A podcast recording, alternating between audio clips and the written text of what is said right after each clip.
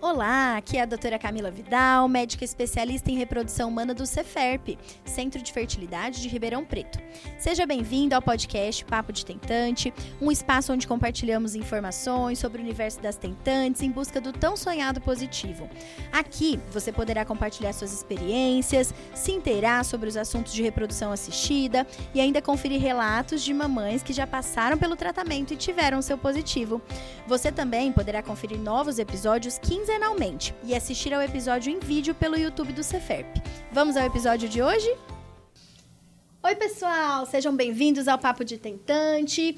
Hoje, Marcelo, a gente vai fazer um episódio especial, porque é o dia do embriologista agora em julho, Na né? Na verdade, doutora, eu vou te cortar um pouquinho, que é, a gente meio que armou essa, esse começo aqui da gravação que não é realmente o dia do embriologista, esse foi outro podcast. Essa foi só uma desculpa para te trazer aqui, porque o episódio hoje é com você e eu que vou fazer as perguntas, porque é seu aniversário, dia 18 do 7 de julho. Mentira, gente. Verdade, ela não tá sabendo que vai ser isso para ela. E a gente vai aproveitar e falar um pouco da carreira do médico, do ginecologista, especialista em reprodução assistida. E você vai contar um pouco da tua história pra gente. Meu Deus! Pra quem tá em casa.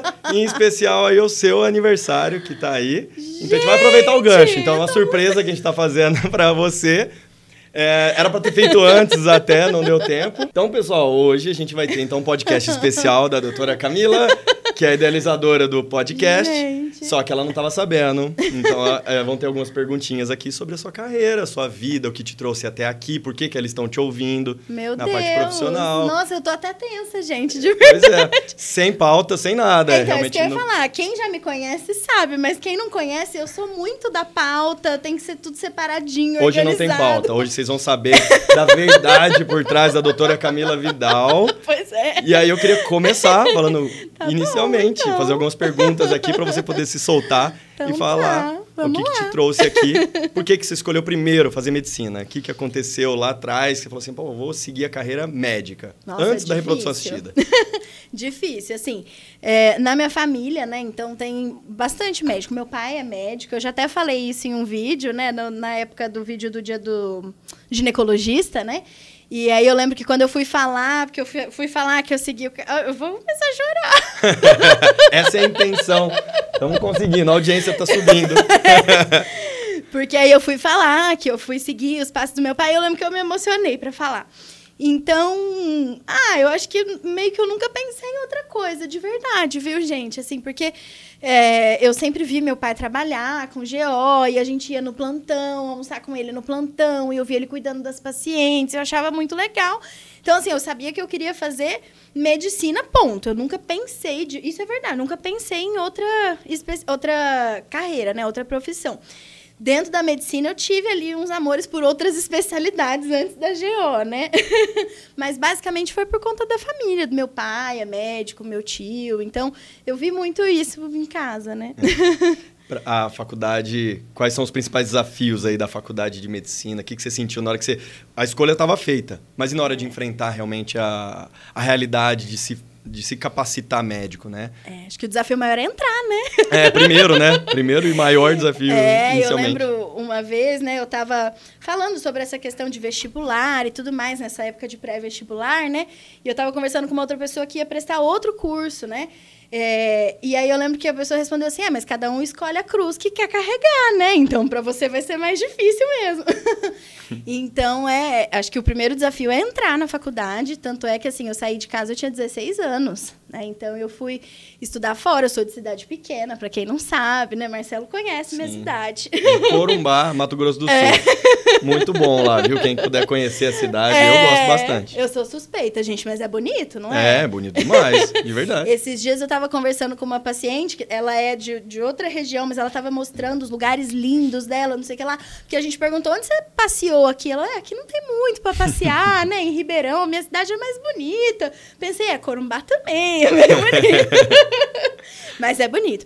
Então eu sou de lá, só que lá é uma cidade Mas tem que sair de lá para estudar, É. que é o, é o normal, né? É, é. Cidades pequenas são assim, né? É. Você, você fica ali um tempinho, mas quando chega a hora da, da vida, você sai. Depois, às vezes, você até volta, mas você volta já com a carreira estabelecida. Ou depois que você trabalhou e você volta para aposentar, né? É. Doutora Camila pensa em voltar. Não, não pensa em voltar, não. Fica aqui, fica por cá. Mas, ó, eu achava que eu ia voltar, assim. Quando eu... É, quando eu fiz a, a ginecologia, né? Eu achava que eu ia fazer GO ponto e que aí eu ia voltar, porque meu pai é ginecologista, né? Então, meu pai tinha consultório, fazia pré-natal, tinha sala preparada, tinha casa preparada, porque assim como a gente estava falando dessa questão da realidade de, de, de cidade, né? Meu pai é de uma cidade pequena do interior de São Paulo. Então, o sonho da vida dele era terminar a vida na cidade dele. Tanto que agora ele mudou de volta, né, para o Uhum. interior de São Paulo. É, então, na cabeça dele era assim: bom, eu tô deixando tudo montado, a casa tá pronto, consultório também, minha filha vem, começa a tocar minhas pacientes É. e eu posso aposentar, né? Aham, Esse era o planejamento. Esse era o plano que eu tinha, inclusive, né? Mas aí fui conhecer a reprodução humana, Exatamente, né? aí que entra a mudança importante e o motivo da gente estar aqui, né? É. Que foi que você conheceu. E como é que foi? Esse... eh, Na verdade, eu não sei também como é que foi. Então, eu tô ouvindo também pela primeira vez É a escolha da reprodução humana. Em que momento que deu clique, assim? É o pior é que eu sei que é muito clichê falar isso, né? De, ai, mas me escolheu. Mas eu, eu sinto muito isso. Porque, assim, quando eu entrei na residência, ou eu ia parar na residência mesmo pra ser GO geral, porque eu queria ir pra uma cidade pequena, fazer de tudo, que era Corumbá, né? Ou eu ia fazer masto. Olha a minha cara, o que, que eu tenho a ver com masto? Hoje eu fico pensando, gente, não combina, né? É, mas eu gostava, assim, da- na época, né, da especialidade. E na faculdade a gente não tem tanto contato com reprodução. A gente aprende GO, a gente vai fazer plantão para fazer parto, né? Para fazer pré-natal, falar de anticoncepção. Mas reprodução é um mundo à parte, né? Eu me formei na, na Federal do Mato Grosso do Sul, tive, na minha opinião, uma ótima formação, mas era um hospital que não tinha esse tipo de serviço. Então a gente ouvia falar, era muito distante, né? Eu lembro que durante a, a residência, né, eu aqui já, né, na- no HC, a gente foi passar plantão.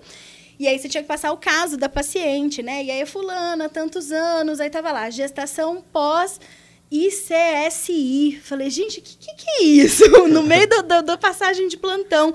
Eles, não, isso é ICSI, ICSI é injeção intracitoplasmática. Falei, nossa! Aí parece que você tinha aquela noção, né? De, nossa, tem um mundo. E era do lado aqui, né? Quem já foi no HC sabe, o centro obstétrico e o laboratório de reprodução eram ali próximos, então a gente ia vendo como funcionava. E eu gosto muito da parte da ginecologia, assim, da parte de anticoncepção. Adoro falar de anticoncepção. Vira e mexe as pacientes, a gente está falando de outros assuntos, eu começo a falar do DIU, do anticoncepcional, porque eu gosto. É, e aí, quando eu vi que tinha essa parte, né? Porque tinha ginecologia endócrina, junto com a reprodução humana, eu falei, não, vou mudar de especialidade, vou fazer reprodução. Foi assim. Foi assim que aconteceu. Foi assim. E na residência, assim, qual, qual foi o impacto aí com o começo dessa especialidade? O que, que você, você falou, é, esse é o caminho mesmo e não teve nenhuma dúvida? Ou em algum momento você falou, puxa, será que é isso mesmo que eu quero? Pensando em, especialmente em alguns momentos marcantes da, da, da reprodução humana, que realmente não é só de felicidade, né? A gente está aqui muito É. feliz, é uma carreira maravilhosa, é lindo, é maravilhoso. Mas tem realmente, assim como toda profissão, né, os seus momentos de dificuldade, de frustrações, de sentimentos de perda, né? Então, na reprodução humana, acho que um dos momentos principais aí que podem impactar é realmente sentir ali a dor do paciente, né, que está nesse processo de, de tentativas, às vezes de muitos anos de desgastes, e tem vários momentos ali de luto, né? Então, você tem algum ali na, nesse começo de carreira, na sua formação da, como especialista em reprodução humana, que você sentiu ali, que você chegou a ficar em dúvida, talvez, ou que você, você sentiu uma realidade diferente do que só, talvez, essa empolgação que a gente está comentando aqui, ou não, é isso mesmo? Você, você já entendeu logo de cara o que, que você ia enfrentar? Pior que eu acho que dúvida não, mas assim, enquanto eu estava no R3, porque são, a gente chama de R porque são os anos, né? Então tem o R1, o 2 e o 3 da ginecologia e a reprodução é o R4, né?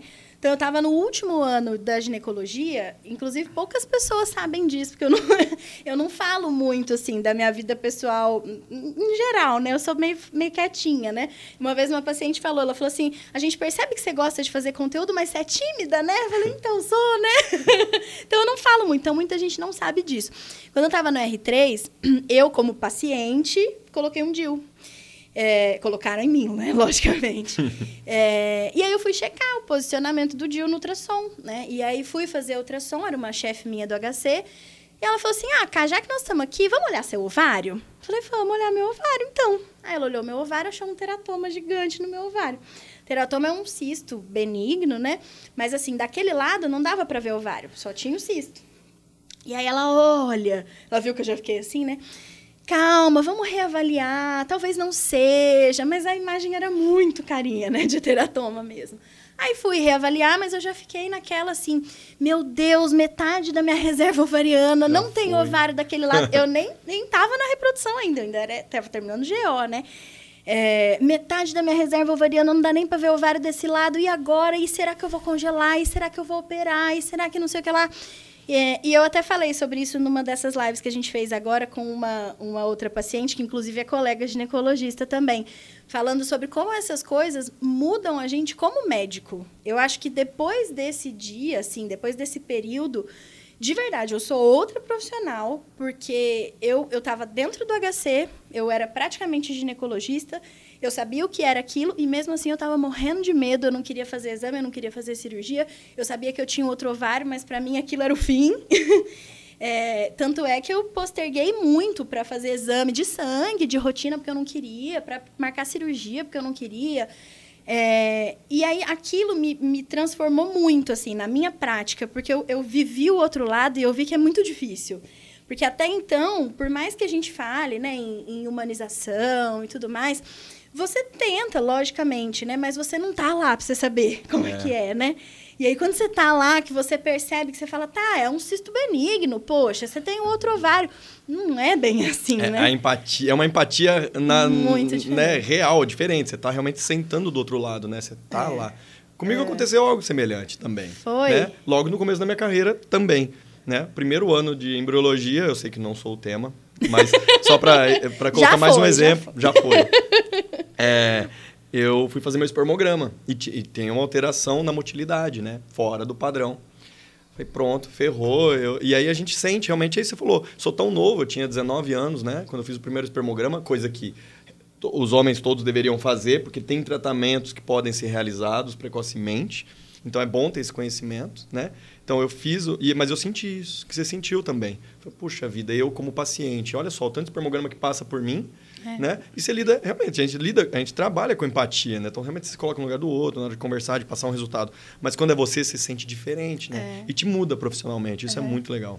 É. E na hora que eu fui tentar engravidar, né? Que eu tenho já dois filhos, mas o meu mais velho tem oito anos.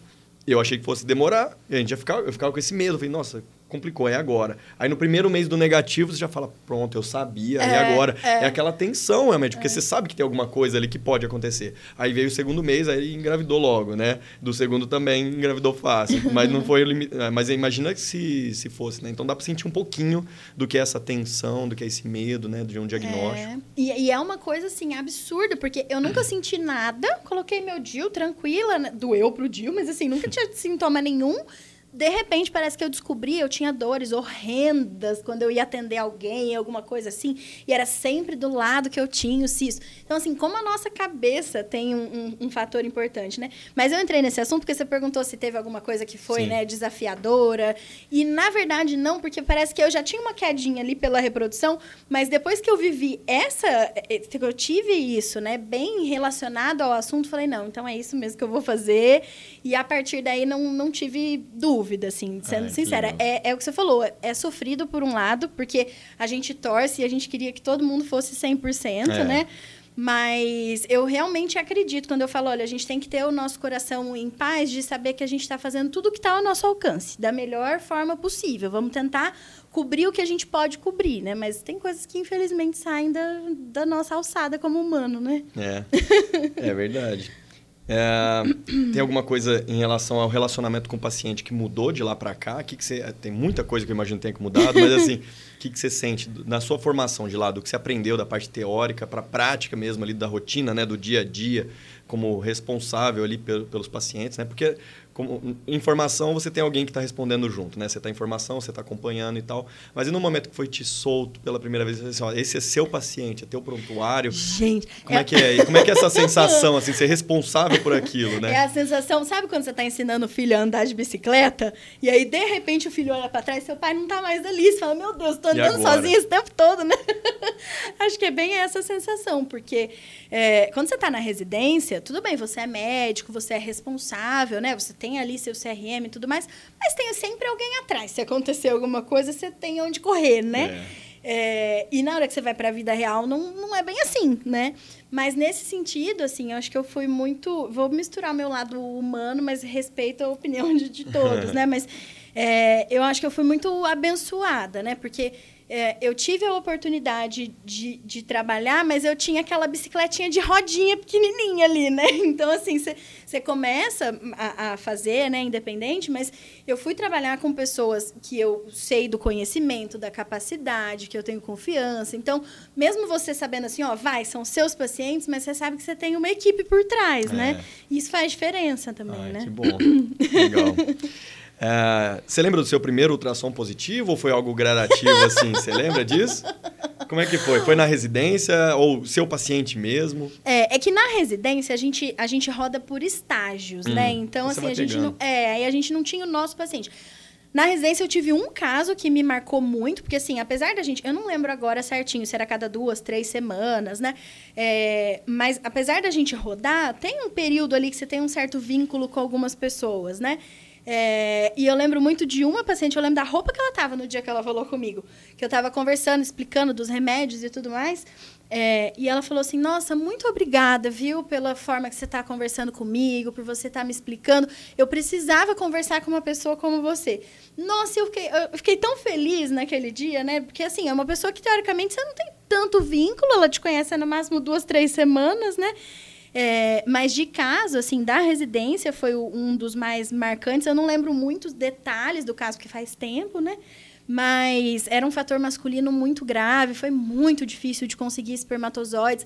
A reserva ovariana, se eu não me engano, ela tinha acho que dois, três óvulos, porque no HC algumas coisas funcionam diferente ali, né? De ter material congelado, não necessariamente é no mesmo momento, né? Diferente do que a gente faz hoje em dia, né?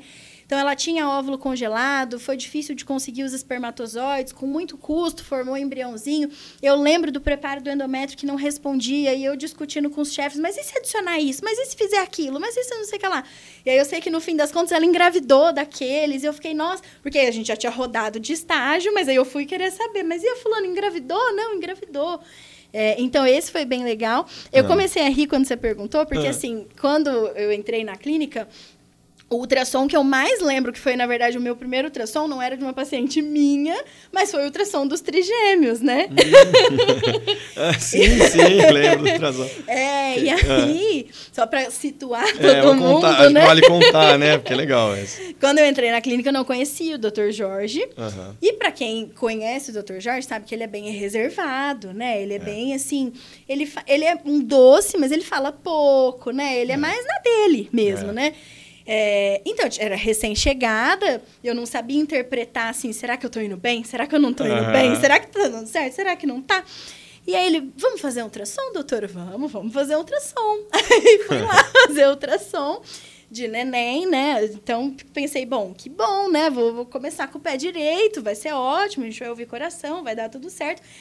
E eu lembro de eu hum. passando ultrassom, um saquinho, dois saquinhos, três saquinhos. E o doutor Jorge, são três! e ela, naquele primeiro momento, ficou muito assustada, né? Porque, gente, ela tinha transferido dois, tudo bem, por mais que a gente saiba que existe, mas o risco é muito pequeno, uhum. né? E ela ficou muito tensa, né? E ela, não, meu Deus, mas e agora? Três? Nós vamos ficar com cinco filhos. E aí, e aí eu lembro que eu fiquei assim, gente, eu sou recém-chegada. Eu olhava pro Dr. Jorge. E aí, o que, que eu faço nessa eu hora, né? interpretar, ler o olhar ali do Dr. Jorge. E ela desesperada. Eu pensei, será que eu consolo? Será que ele consola? Será que eu termino o exame? Será que a gente termina outra hora? mas aí, no fim, ela foi acalmando. A gente deu, fez todas as medidas, ficou tudo bem. Nasceram os três nenéns, né? mas esse é o mais marcante eu falo que foi o trote de quando eu foi entrei. Foi o trote. Deixa eu ver se essa menina lida bem com, é, com essa situação. Poxa, não foi isso que eu aprendi? Que coisa, estudei tanto. Tô capacitado na hora que agora é de fazer. Como medir em dois segundos? Vai, acha a vesícula, acha o embrião. Por que, que na minha hora aconteceu isso? Eu nunca peguei um caso assim. Ai, ai, muito Mas bom. Foi esse. Muito bom. É, o que, que você sente que é mais desafiador aí dessa profissão? Então, de, de esterileuta, do especialista em reprodução assistida, tem algo que que você pensa assim que é, é, é algo que te desafia a, a, estudar mais, a aprender mais? Qual, qual, do que que você sente assim que, que, que tem mais dificuldade da parte técnica ali do, do, do, do equipamento, da, do, do, do, do, do, da, de fazer a coleta de óvulos, da transferência, ali, essa manipulação né, desse momento delicado, ou ah, do, do cuidado com o paciente, do relacionamento, o que, que é que você sente? Acho que o mais difícil é o negativo, né? A nossa maior limitação são, infelizmente, as chances de sucesso, porque a gente sabe que vem melhorando, mas é o que a gente falou agora há pouco, né? Tá muito aquém do que a gente gostaria, é. né?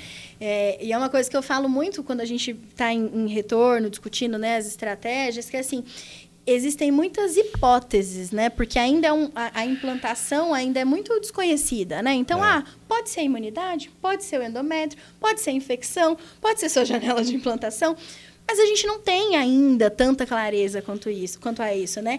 E é muito difícil, ainda mais assim, acho que falando de mim como pessoa, que sou muito metódica, sabe? Assim, muito tem que ser assim, assim, a gente é. faz isso, aquilo é, é, difícil até como ser humano você lidar com essa incerteza, porque o paciente está te perguntando uma resposta que você quer ter, mas Sim. você não consegue, a ciência não tem, né? E isso é o mais difícil, porque assim, a gente realmente se, se envolve no, na, nas situações, né? Não é um, um, tratamento frio, não é aquela coisa de que, ah, você vê a pessoa, volta em tanto tempo, faz não sei o que lá. Não, é, é, é o seu paciente, você está ali, você está torcendo, você sabe do que aconteceu. Eu sei o que acontece na vida, eu sei de paciente que perdeu o bichinho de estimação, que sofreu acidente, que aconteceu. E você sofre junto com tudo aquilo, né? Então, acho que esse é o mais difícil, sem sombra é, de dúvida. É, é a né? limitação realmente da, da explicação, é. né? Porque você foi formada para resolver, para é. tomar atitude, né? Para tentar fazer algo ali, para ter ferramentas para isso. Só que não, te, não tem ferramenta para isso, né? Para o negativo. Você não tem muitas vezes o que fazer mais. Já faz, fez tudo o que foi possível, né? É. E, e, realmente deve ser complicado chegar nesse momento, né? De ter que enfrentar essa situação, né? Que hoje a gente não tem realmente o que mais é. poder ser feito, né? Porque a gente lida com a, com a nossa frustração e a frustração do outro, né? é. né? E ao mesmo tempo a gente tem que se fortalecer para que, que a gente levante e siga. Mas a gente também tá abalado, né? A gente é. também... Eu falei isso recentemente, todo mundo deveria fazer terapia, né? Eu falei isso para minha psicóloga, inclusive. Falei, nossa, você deve ter um, alguma sensação assim, que às vezes você tá num dia difícil e você tem que ser a fortaleza para você levar aquilo para outra pessoa. É. Então, acho que às vezes é isso, né? Assim, a gente tem um papel importante, eu acho, não só da parte técnica, mas se você, como médico, resolvedor do problema, como você falou, não bota fé que aquilo é. ali, né? Você não está é, vendo a esperança, a pessoa não vai ver. Então, você é o responsável por levar aquilo, né? É. E eu acho que isso é, é, é, desafiador muitas vezes, né? Porque você levar, mas sem ter ali a, a, parte palpável, ó, já fiz isso, já fiz aquilo, já fiz... Isso que é o mais difícil, né? É verdade. Legal. E teu pai, depois de tudo isso, assim, que a expectativa era dele de você voltar, de você pegar os pacientes. Então, tô voltando um pouco para o aspecto pessoal aí desse planejamento inicial, quando você falou, vou fazer medicina, vou fazer GO. E aí mudou tudo, aí agora está com reprodução humana. E, e, aí, como é que foi essa situação em casa, assim? Como é que teu pai... Como é que repercutiu isso na família, né? Enquanto eu não terminei a residência, meu pai não mudou de lá, não. Ele, não tinha, ele ainda tinha esperanças. Ele de, tinha de esperança. Ele não vai que ela não se adapta, vai que ela muda de ideia. GO, ela já é, ela pode fazer então... GO, né? Então, enquanto eu não terminei, não entrei na clínica falei, pai, eu vou ficar, ele não saiu de lá. Não saiu de lá. Tanto que, assim, eu sempre ouvi, porque meu pai sempre quis, né, aposentar e voltar para a cidade dele, né? Então, eu sempre ouvi, a gente vai, a gente vai, a gente vai. Só que eu tô vendo, ele falou, eu formei, nada, eu entrei na residência, nada, eu terminei a residência, nada. Então, quando eu entrei na clínica, ele falou, bom, filho, então eu vou. Aí ele foi, né? Agora eles estão morando aqui mais pertinho, pelo menos, né? Aqui no interior. Porque Corumbá é longe. É. Quem já pesquisou no Google lá, quando é. a gente falou de Corumbá, deve ter visto que é lá no, Mas no começo do mundo. Eu achei que ninguém conhecia Corumbá ou conhecia só pelas reportagens ruins que aparecem, é. né? Ou de queimada, ou de tráfico por conta né, da fronteira e tudo mais. Mas tem um monte de paciente que às vezes eu falo, nossa, eu já fui pescar lá, já fui pescar lá perto, então eu tô descobrindo que é mais conhecida do que eu imaginando. É, agora tem a novela Pantanal, né? É, Quem está assistindo é. no tempo real nosso agora, julho de 2022, tá passando, reprisando de novo o Pantanal. Mas e é lá, lá não é lá. assim, a gente não tem helicóptero, não. É, não, não a gente anda não. normal. É, é de chalana mesmo. não passa onça lá na frente. Não, passa passa... sim. Passa, que já teve reportagem lá na avenida principal, lá passando onça, assim, ficou no bailadário. mesmo. Verdade. Não, lá. Mas quem puder conhecer, bom, só toma cuidado com a onça, realmente. Ai, ai. Mas foi isso. Então, uh, essa era a ideia hoje, realmente, de passar um pouquinho, trazer um pouco o lado humano, né, de quem vê a profissional, a doutora Camila Vidal, né, que não conhece um pouco dessa história, de trazer um pouco o lado de cá dessa profissional, realmente, de entender um pouco do que motivou a trazer ela aqui, né, esse sentimento por trás dessa profissão, né, que você se emociona de falar da escolha, realmente, de fazer a medicina, e, e com isso e com isso reflete no seu cuidado com os pacientes. Eu acho que isso é muito bom trazer é, para quem está assistindo, né, que quer te conhecer um pouco mais, que segue com você, porque as pessoas elas depositam essa esperança, né, esse sonho nas mãos de algumas pessoas, né? Assim, é, é uma uhum. troca, né? Sim, sim. É, então ela, elas estão entregando um pouco para você, um pouco para a clínica, para os profissionais que atuam, né? A gente falou do laboratório também. Então cada um pega um pouquinho dessa responsabilidade e você, né? E os profissionais médicos são os atores principais nesse processo, né? De, de tentativa. Então é importante que vocês entendam é, que existem pessoas por trás ali que é. também muitas vezes perdem noites de sono preocupados né, com, com o que vocês passam também, né, e, e que esse lado humano é muito importante. Né, que é, é, por trás de um profissional competente, que estudou bastante, que, né, que formou numa excelente universidade, que já tinha um sonho por trás né, já há muitos anos, desde pequena, né, tem essa, essa, tinha já essa motivação, ainda assim tem uh, também um lado humano, né, de um sentimento, uma vontade muito grande de que esse sucesso aconteça para cada um é, que está passando por esse processo. E eu venho aqui, né, na verdade, prestar uma homenagem em nome da clínica, agradecer a essa profissional, né, que, que agrega tanto aí a, a esses pacientes, especialmente, que estão acima do CEFERP né, mas também a clínica, né? E agradecer essa parceria desses uh, anos aí e desejar feliz aniversário para você, que venham muitos mais anos e que pelas suas mãos passem muitos sonhos realmente, Amém. que você consiga é, fazer parte da vida dessas várias pessoas e que cada vez mais somem-se fotinhas naqueles corredores da clínica lá, né, dessa sua participação conosco aproveitando aí, não me estendendo muito nesse podcast uh, de hoje, que é especial, falar um pouquinho do nosso glossário e pedir para você definir uma palavra, né? E definir em uma palavra o que é a reprodução humana, o que, que ela significa para você, na sua vida especialmente, né? está fazendo eu passar pelo que eu faço vocês passarem. Exatamente. Só que vocês passam com a pauta. É, eu não, essa é surpresa nada. mesmo. Mas essa é para pegar a emoção. Tô vendo isso.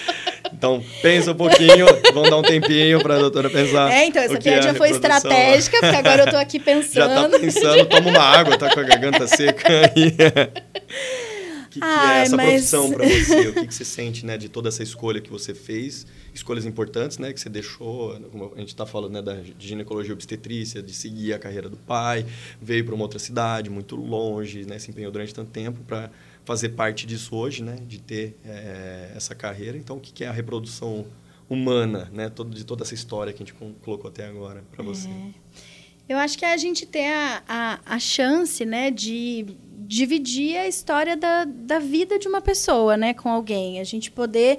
É, interceder, né, do, do, de tudo que o lado humano permite, né, para poder construir um sonho junto, né, porque a gente sonha também, né, junto com com os casais que a gente atende, né? A gente torce junto. Você estava comentando, né, da, desse lado humano, né? Quantas vezes, às vezes eu estou em casa à noite, eu penso, nossa, será que a fulana nunca mais tive notícia dela?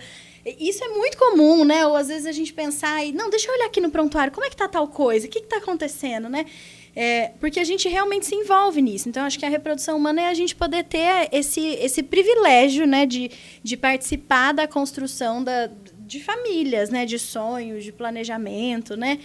E é muito gratificante, muito, muito gostoso. Você me pegou de surpresa, não sei Legal. falar. Não, mas foi certinho, é isso mesmo. Já que você está citando isso, que é o principal, que é participar da vida de algumas pessoas, a gente trouxe alguns relatos, então, também de pessoas, né, para dessas famílias que você falou, que faz parte, né, algumas, obviamente, que a gente né? Não tem como colocar aqui para todo mundo, mas é só para exemplificar um pouco disso que você está falando, do que é a reprodução humana, inclusive para você, né? Que são essas fazer parte dessa história dessas pessoas. Então a gente selecionou poucas histórias, mas algumas para te mostrar aqui uns Meu recadinhos Deus. desse pessoal.